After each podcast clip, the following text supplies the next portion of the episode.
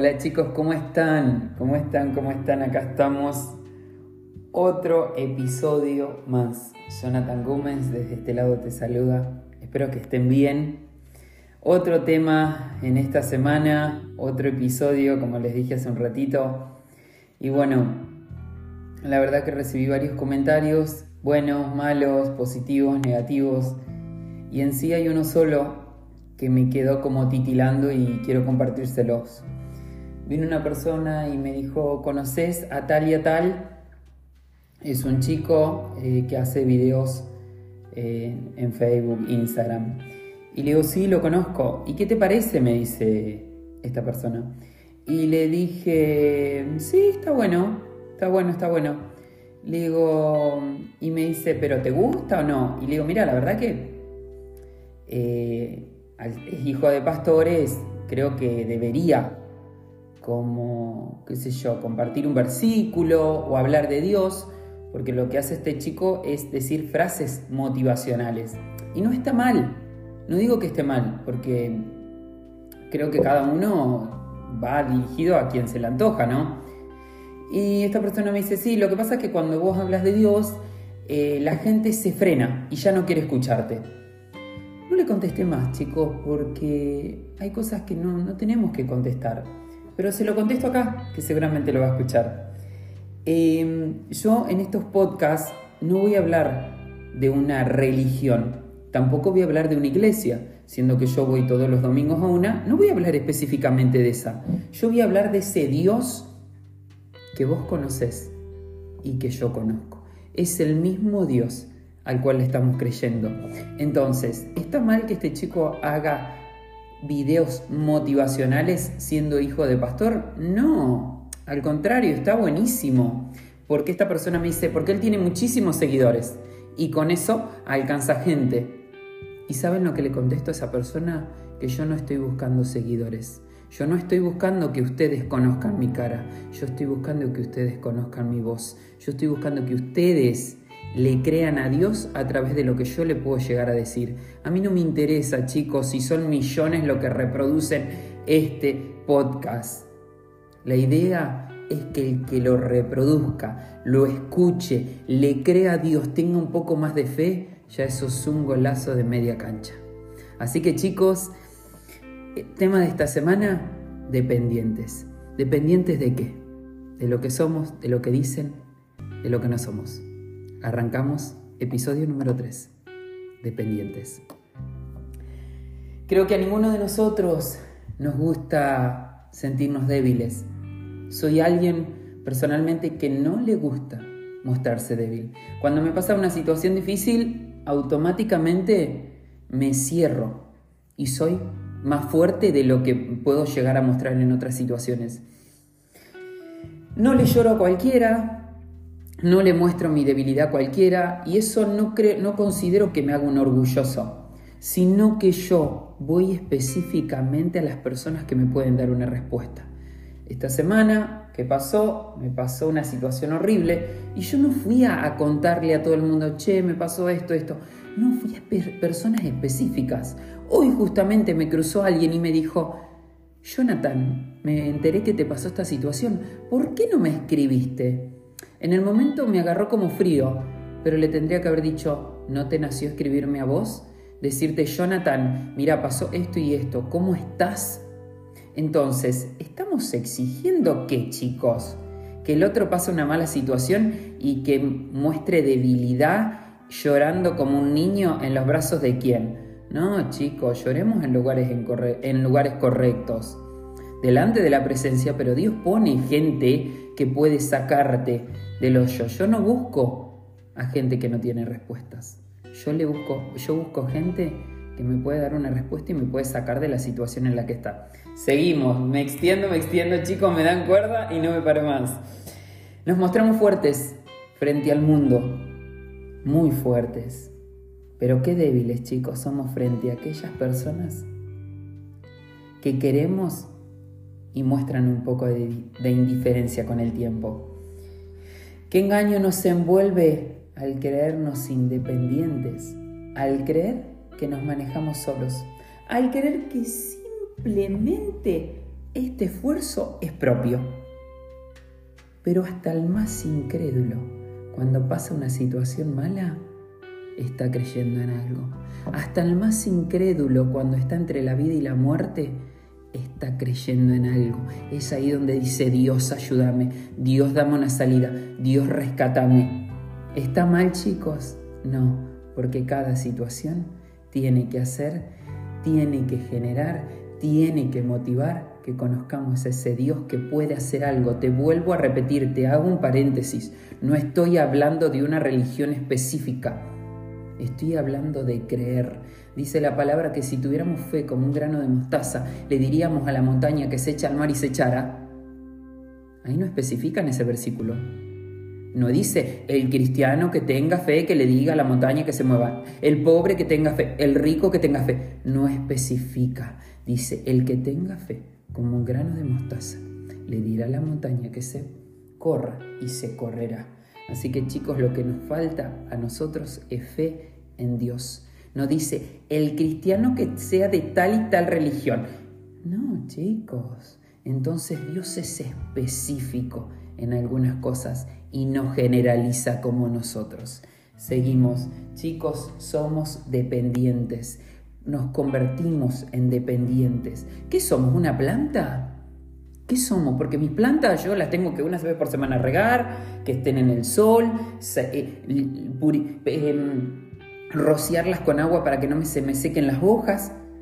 ¿Qué somos? Plantas que necesitamos que el otro nos riegue, nos lleve al sol, nos, todos los días esté rociando agua, rociando palabras de vida para que estemos bien. No, chicos, tenemos que ser dependientes de ese Dios del que creemos y ese Dios hará que nos volvamos fuertes.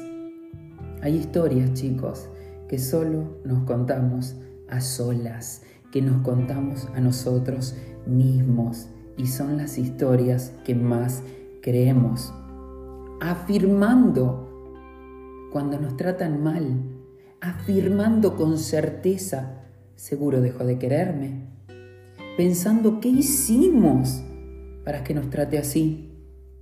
Seguro algo ya no le gusta de mí. Son preguntas constantes que nos hacemos. Incertidumbres, preguntas, señales que nos hacen dar cuenta que no estamos bien, que estamos dependiendo, desestabilizándonos por dentro. Nos decimos, no me voy a hacer tanta cabeza, no me voy a hacer tanta cabeza, nos decimos que no nos vamos a hacer tanta cabeza y en cuestión de momentos estamos diciendo, sí, sí, es lo que pienso, lo que pienso es real. Pero chicos, hasta las fantasías más convenientes tienen sus fallas. Y la verdad a veces sabe a pared. Nos golpea duro, como un muro que estaba ahí, un muro enorme que no llegamos a ver, mostrando que no tenemos que ser tan dependientes. Hace muchos años tuve un sueño que hoy quiero contárselos. Era de una pareja joven, muy joven, entre 25 y 35 años. Una joven pareja ingresa a una pequeña sociedad en desesperación por ser parte de algo. Sociedad que no los maltrataba, ni tampoco los litigaba, simplemente les había puesto un techo. Techo que no los dejaba ver la luz del sol. Y al no verla, se desmoronaban sus pocas ganas de soñar, volviéndose totalmente limitados. Ellos querían vivir, sentir, ser libres.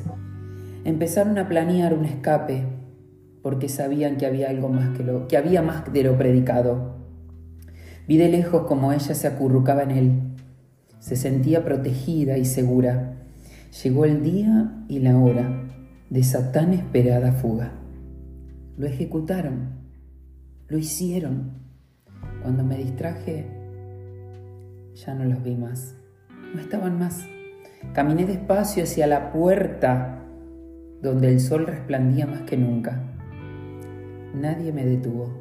Cuando llegué a la vereda miré hacia ambos lados y no los encontré. No se supo más de ellos. Me supongo que se fueron contentos y llenos de adrenalina, sabiendo que su plan sin falla alguna habían logrado. Desaparecieron, se fueron, sin saber que nunca estuvieron presos. Qué fuerte, chicos. Qué fuerte.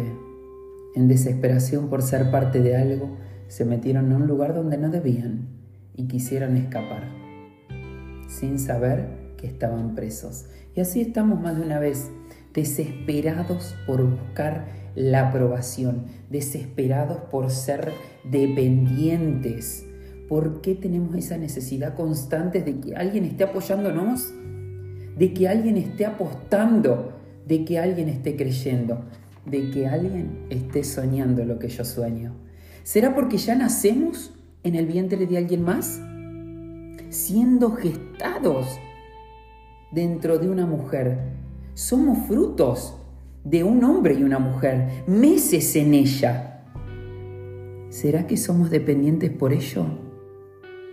Se escucha en un hospital, en el pasillo, un llanto desgarrador de lejos. Es un niño recién nacido. Chicos, un llanto permite que el niño recién nacido abra sus vías respiratorias y además de expulsar los líquidos amnióticos y otras secreciones que tenía dentro, empieza a respirar por sí mismo, porque dentro de su útero, él, el oxígeno y la comida llegaba a través del cordón umbilical. Esos somos chicos, gestados, dependientes por tiempo y tiempo y tiempo, cuidados, criados, dados, y nos tienen que dar de comer, nos tienen que enseñar, estamos, nos tienen que amar. Y a veces no llega eso, a veces no llega esas prioridades básicas que nos tienen que dar. Ay chicos, se escucha de lejos ese grito desesperante de ese niño, pidiendo regresar, ¿será? A ese lugar de donde no quiso salir. Será un grito desgarrador sabiendo que no se puede regresar a donde volvió. Será un grito de capricho el que dimos al nacer, sabiendo que ya no podemos depender al 100%. Qué fuerte, chicos. Qué fuerte, qué fuerte, qué fuerte. ¿Por qué nos convertimos así? ¿Por qué somos así? ¿Por qué nos comportamos así tan dependientes al crecer? Dependientes de las relaciones. Creo que no nos enseñaron en ningún lado a ser así tan dependientes. Entonces la pregunta es, ¿de dónde lo aprendimos? ¿Dónde lo vimos? ¿Dónde lo sentimos? ¿Será que lo vivimos? ¿Será la respuesta esa de la dependencia que tenemos hacia el otro? ¿Es que fuimos criados por alguien más? ¿Qué es lo que se mueve por dentro nuestro cuando recibimos un desprecio? Automáticamente actuamos de forma incoherente, moviendo todo nuestro antojo para recibir un poco de seguridad así perdiendo nuestra dignidad por un poco de estabilidad. Seguridad ajena, ¿no les parece una locura? Para mí sí, chicos, para mí sí. Perdemos, perdemos, perdernos para llenarnos a medias. ¿Para alcanzar qué? ¿Para lograr qué cosa? Que el otro me quiera, que el otro me muestre, que el otro me acepte, que el otro me tenga en cuenta. Por favor, reaccionemos de una vez. ¿Dónde está escrito que tenemos que caerle bien al que está al lado mío, perdiendo la dignidad, el orgullo y la razón? Una dependencia emocional que nos hace sentir seguros, poderosos, nos hace sentir fuertes. A veces no se siente nada de eso simplemente se siente peor. Qué dependencia tan grande aferrarnos a nuestro ser, creyendo que sin esa persona no podemos vivir, predispuestos a todo, a dejar absolutamente todas nuestras comodidades, nuestra paz, por el simplemente hecho de suplir las necesidades del otro y llenar el vacío que hay en nosotros, intentando ser, parecer e imitar a quien sea por no llegar a perder aquello que creemos que son nuestro gran sostén. chicos, qué fuerte. Ahora la pregunta es, ¿cómo llenamos la necesidad de suplir ese hueco enorme de dependencia que hay en nuestro ser? ¿Cómo lo hacemos? ¿Cómo llenamos? Hay una historia que quiero parafrasearles, después la buscan, está en Génesis capítulo 37, es la historia de José, una historia conocidísima. José, un chico de 16 años, favorito de su padre, el papá lo quería tanto, le hizo una túnica de colores, de colores tenía aproximadamente 10 hermanos. Los hermanos, él vivía soñando, tenía sueños, los contaba, los hermanos no lo querían, ya la palabra dice que lo trataban bruscamente y hasta ni siquiera le hablaban. Imagínense, 10 hermanos y que ninguno te hable, no sé, yo ya hubiera hecho un lío terrible. Sus hermanos lo llamaban el soñador, porque vivía soñando y lo contaba. ¿Yo saben cómo lo llamo, chicos? Lo llamo el que escuchaba la voz de Dios, el que entendía los tiempos, porque él en los sueños veía lo que Dios le mostraba. Él veía el futuro que Dios le había preparado. Sus hermanos querían matarlo. Quisieron, no, lo, no lo bancamos, lo vamos a matar. Uno saltó, no, no lo matemos. Lo metieron en mi cisterna. Le sacaron la túnica de colores. Y al sacarle la túnica de colores, en esa época no había boxer. ¿eh? Así que, ¿qué quiere decir? Que José estaba totalmente desnudo, metido en una cisterna donde sacas el agua, el pozo de agua, ahí metido y sus hermanos alrededor intentando matarlo. Vinieron los egipcios, los hermanos que hicieron lo vendieron desnudo, te vuelvo a recordar. ¿De dónde era José? De Canaán. ¿A dónde lo vendieron? ¿A dónde se fue José? Vendido por sus hermanos a Egipto. ¿Saben la distancia que había entre Canaán y Egipto? 850 kilómetros los dividían de su padre. ¿Saben qué chicos? De su familia en sí. ¿Saben qué chicos? En la palabra, en ningún momento, con el desprecio que sufrió José, en ningún momento dice, y José lloró, y José gritó, y José le dijo a sus hermanos, por favor, tengan piedad de mí, soy el más chico. No dijo nada, no se quejó, desnudo enmudeció y viajó 850 kilómetros para llegar a ser el mayordomo de, de Potifar. Te la estoy súper parafraseando para no hacerla tan larga. Potifar tuvo mucho tiempo con él, estuvo casi 10, 11 años, hubo una situación, él era ahí el mayordomo Hubo una situación con la mujer, lo metieron preso tres años, revela el sueño de Faraón y él empieza a reinar Egipto. Esa tierra que lo recibió como un esclavo, lo tenía gobernando. José a los 30 años estaba gobernando. Ahora la pregunta del millón, chicos. ¿Por qué José, 11 años, trabajando con Potifar, no se volvió. Era mayordomo de la casa, ya ganaba su dinero, estaba establecido bien económicamente. ¿Por qué no volvió? ¿Por qué no hizo los 850 kilómetros de regreso para volver a su familia? Yo te digo, vuelvo, les hago un revuelo terrible y me vuelvo otra vez al mayor, de mayordomo. No, chicos, a ver, me causa gracia porque yo haría eso. Pero él no volvió. Él no regresó. José nunca se enojó. Después, bueno, la historia sigue, léanla, está muy buena. Eh, en varias partes, en el 39.2 y, y en el 39.21 dice, Jehová estaba con José, Jehová estaba con José. Y eso hacía que él, donde entrara, no era, más era uno más del montón. Creo que José nunca se enojó por tanto desprecio, porque él sabía que era su precio a pagar para sanar y poder reinar. Chicos, es la única vez que llora es cuando vio a sus hermanos, nada más. Qué fuerte chicos, qué fuerte, qué fuerte.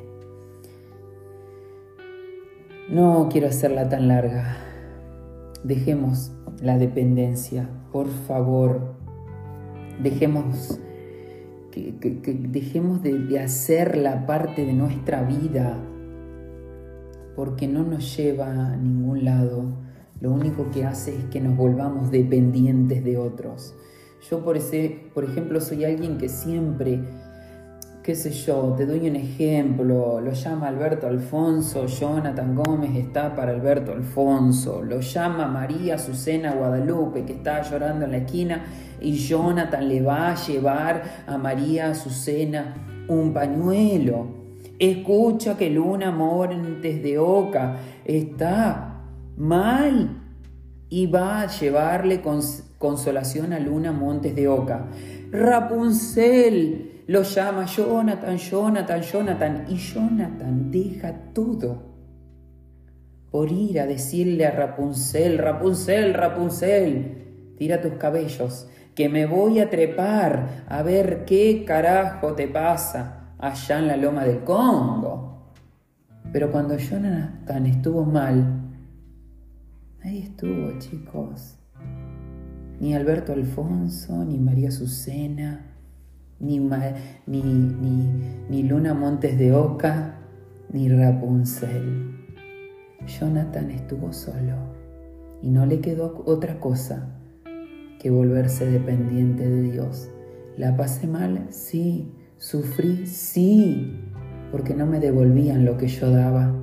Pero eso, chicos, no me hizo cambiar. Yo sigo siendo así. A mí quien me llama, yo voy. Quien me necesita, yo estoy.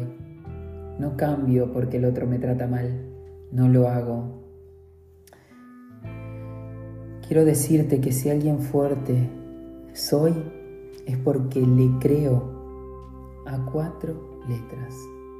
Se llama Dios, a su Hijo Jesús y al Espíritu Santo. Me miré al espejo el otro día y me dije, Jonathan, qué vuelto, qué fuerte te has vuelto. Me dije, la, me lo dije, me lo dije a mí mismo. Qué fuerte te volviste porque le creíste a tu Creador, porque dejaste de depender en el resto y empezaste a depender de tu Dios, porque dejaste de soñar que el resto sueñe tus sueños y empezaste a creer en los sueños de tu amigo Jesús, porque dejaste de sentir que era culpa y empezaste a darte cuenta que era el Espíritu Santo trayendo convicciones. Jonathan, Qué fuerte te has vuelto, Jonathan, porque no le crees a cualquiera, le crees a tu Dios.